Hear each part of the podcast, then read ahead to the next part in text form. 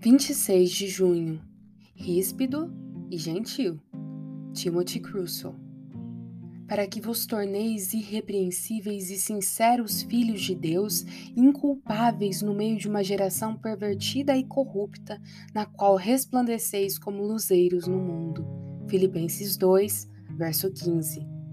Deus sabe às vezes que há necessidade de fazer uso de rispidez com seus filhos para que pensem corretamente e continuem assim. No entanto, nesse particular há uma grande diferença entre o caso do homem bom e do homem mau, da mesma forma que há muitos graus manifestos de dureza nas coisas naturais. E aqueles que cochilam diferem do espírito daqueles que dormem profundamente. Os homens maus têm sono pesado e só acordam quando alguém lhes dá um cutucão ou com um estrondo do poder de Deus. E os homens em estado de letargia são despertados por um som um pouco maior que o normal, ao passo que os homens bons despertam por meios mais suaves. Para alguns, talvez seja necessário o ferrão de um escorpião para fazê-los recuperar um dos sentidos. Para outros, o cutucão de uma vara, aplicado pela graça, é suficiente para despertá-los. E muitas coisas que encontramos em vários outros exemplos são apropriadas e necessárias, pois Deus chicoteia pouco ou muito de acordo com o que ele vê na ocasião. Ele nos lança em uma fornalha mais quente ou menos quente, de acordo com a nossa necessidade de derreter mais ou derreter menos.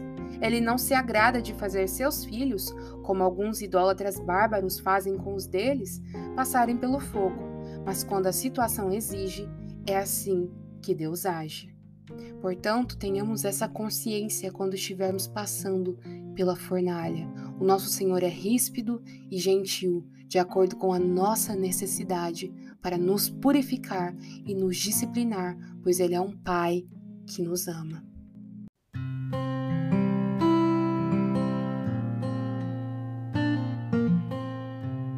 Você ouviu a leitura do devocional Dia a Dia com os Puritanos Ingleses, da editora Pão Diário. Uma leitura que você encontra aqui no Devoção Diária. Que você possa estar sendo abençoado por essa leitura e compartilhar com outras pessoas, para que elas também possam ser edificadas. Que Deus abençoe o seu dia na presença dEle.